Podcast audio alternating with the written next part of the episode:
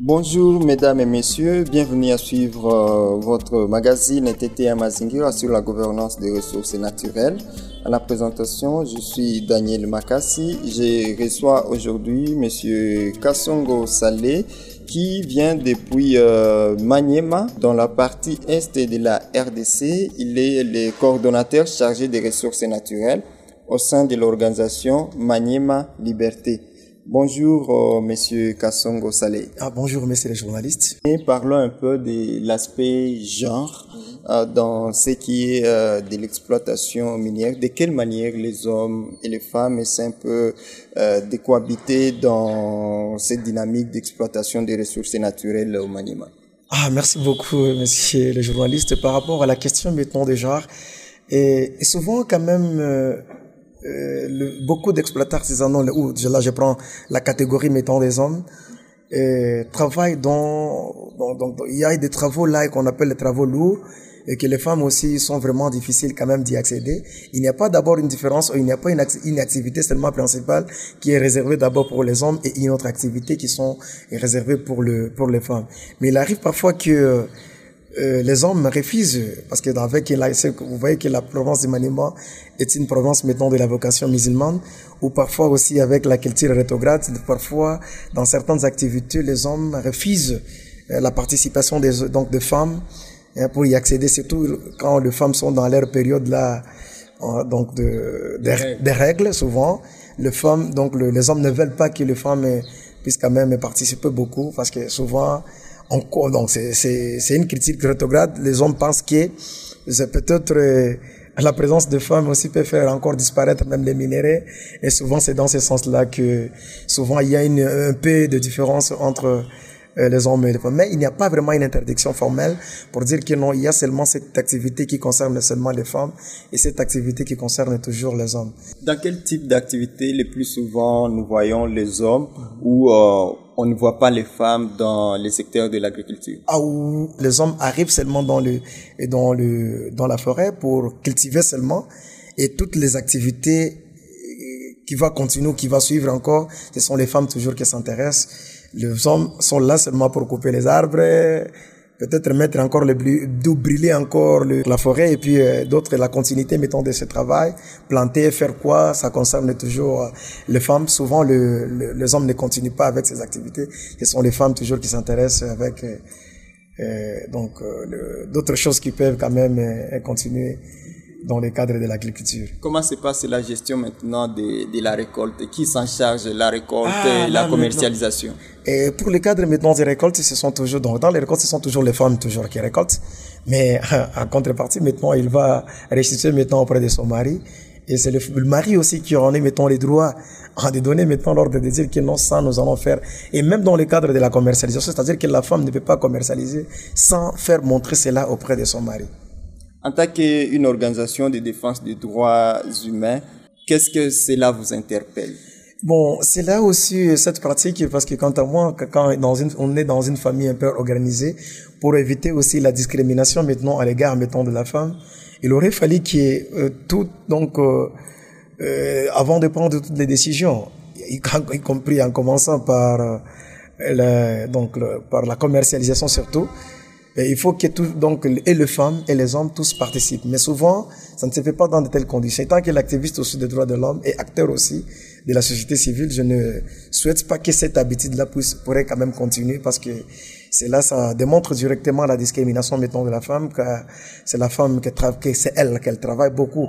Parce qu'à part seulement défraîchir maintenant, donc, la, donc le, la forêt. Donc de, en tout cas, ce sont les femmes qui, qui, qui, travaillent beaucoup par rapport aux hommes. Mais quand on voulait maintenant avoir de, les résultats maintenant entendus pour les récoltes, ce sont les, euh, les femmes qui sont maintenant diminuées en, en, en faveur maintenant des hommes. Donc cette culture vraiment, c'est une culture vraiment en tout cas à supprimer et à continuer toujours avec des sensibilisations et sensibiliser les hommes pour qu'ils puissent donner aussi euh, la place maintenant aux femmes aussi, ou soit de gérer dans une manière un peu collégiale. Donc voilà un peu ce que je voudrais seulement juste parler là-dessus, messieurs les journalistes. Et dans les sites miniers artisanaux, quels sont le plus souvent les rôles qu'on voit, qu'on accorde plus aux femmes et que les hommes ne sont pas les plus souvent présents dans ces secteurs? Oui, les rôles souvent, parce que il y a aussi, nous avons des travaux lourds qu'on retrouve souvent et que les hommes fassent dans les lieux de l'extraction par rapport euh, à la capacité maintenant euh, des femmes aussi sur. Bon, là, je parle d'une manière un peu propre de la capacité physique. Parce que, par exemple, pour évacuer hein, de, des sables minéralisés, là, ça pose toujours un problème. Ce sont les travaux très lourds que les femmes aussi ne seront pas à mesure d'aller jusqu'en profondeur, peut-être 10-20 mètres, de faire euh, à lever même, donc de faire évacuer les sables minéralisés. Ce sont les hommes toujours qui travaillent dans ces, peut-être euh, dans les cadres aussi de l'exploitation souterraine aussi. Les femmes sont incapables parfois aussi euh, de travailler. Là, je parle par rapport à la capacité physique. Ce sont des femmes elles-mêmes qu'elles se retirent. Hein. Cela, on, on interdit personne, mais vu maintenant la lourdeur maintenant des travaux, que souvent les femmes euh, s'éliminent elles-mêmes. Mais il y a des travaux, par exemple, légers, ce que les femmes aussi euh, utilisent, mais ce n'est pas aussi un travail léger comme nous pouvons seulement parler. Par exemple, pour le transport maintenant des, des sables minéralisés dans les sites maintenant de lavage.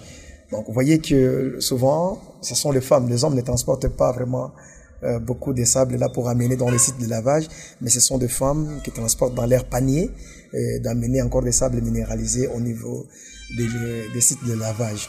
Euh, parfois, là, donc des petits commerces que font encore des femmes. Euh, bon, ça varie entre un site et un autre site. Il y a aussi les activités de, de, de vente, par exemple, euh, des restaurants, des, de boissons alcooliques, euh, des bières, etc., etc. Et, mais il y a des célèbres maintenant qui partent seulement dans les femmes qui sont présentes dans les sites, qui, font toujours les, donc le, donc la, la sexualité comme leur comme leur marchandise. Hein. donc c'est ça qui se passe vraiment dans la prostitution toujours, comme comme dirais-je toujours, il y a un adage euh, dans des sites là, j'étais un bonjour dans un site là où euh, les il y a un terme technique que le, les créateurs ou les exploitants artisanaux utilisent avec les femmes. Ils peuvent être même dans les groupes.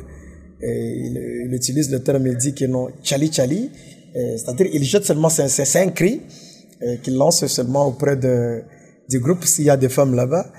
Euh, ces là lancent, dit que non, chali chali, et puis une femme pourrait dire quand même liaison. C'est-à-dire que cette femme, elle accepte de d'aller faire la relation sexuelle. Au lieu de dire que non, non, j'ai besoin d'aller faire la relation sexuelle avec une, une, une femme, mais il peut arriver seulement là-bas, il dit seulement chali chali, et une femme peut être racontée si elle est d'accord, il dit seulement liaison. C'est-à-dire, ça s'explique dans quelle manière?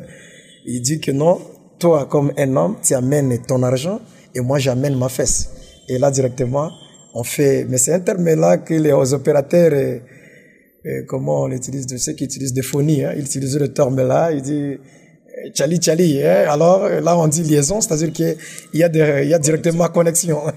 c'est ça le terme que j'ai vécu maintenant dans l'extraction, monsieur les journalistes. Oui, les risques que cela représente. Ah, il y a beaucoup de risques, monsieur les journalistes, parce que là, il y a maintenant plusieurs cas, par exemple, des, des IST, donc le, des maladies des, donc, euh, qui sont vraiment transmissibles. Il y a quand même de, tels que les sida, nous pouvons parler encore à cela. Il y a aussi les infections aussi euh, sexuellement transmissibles. Donc il y a beaucoup de maladies qui, arrivent parfois et cela aussi peuvent encore causer même de mort. Un message de fin, qu'est-ce que vous adresserez à ceux qui nous écoutent? Depuis euh, Goma, au Nord Kivu, depuis Kindu, et partout dans le monde où ces podcasts seront entendus. Ce que nous pouvons seulement donner comme un message clé, et ces questions, parce que l'exploitation minière artisanale, comme nous dans, nous dans l'Est de la RDC, et en tout cas, il aurait fallu que nous puissions vraiment accompagner ce secteur qui est plus intéressant et surtout dans les cadres maintenant de la maximisation des recettes. Parce que moi, je vous donne des cas particuliers dans la province du Maniema. Euh, c'est l'exploitation minière artisanale qui est vraiment, en tout cas, plus dominée que l'exploitation minière euh, industrielle. Euh, et d'ailleurs, le budget même de la province, 80% même du budget de la province du Maniema dépend seulement de l'exploitation minière artisanale. Donc, il aurait fallu que ce secteur soit bien vraiment formalisé pour que ce soit un, un secteur qui pourrait être aussi pris en considération, messieurs les journalistes. Monsieur Kassongo Salé, coordonnateur euh, de l'ONG Maniema Liberté, vous êtes chargé des ressources naturelles. Merci d'avoir accepté à répondre à nos questions. C'est moi qui vous remercie, monsieur le journaliste.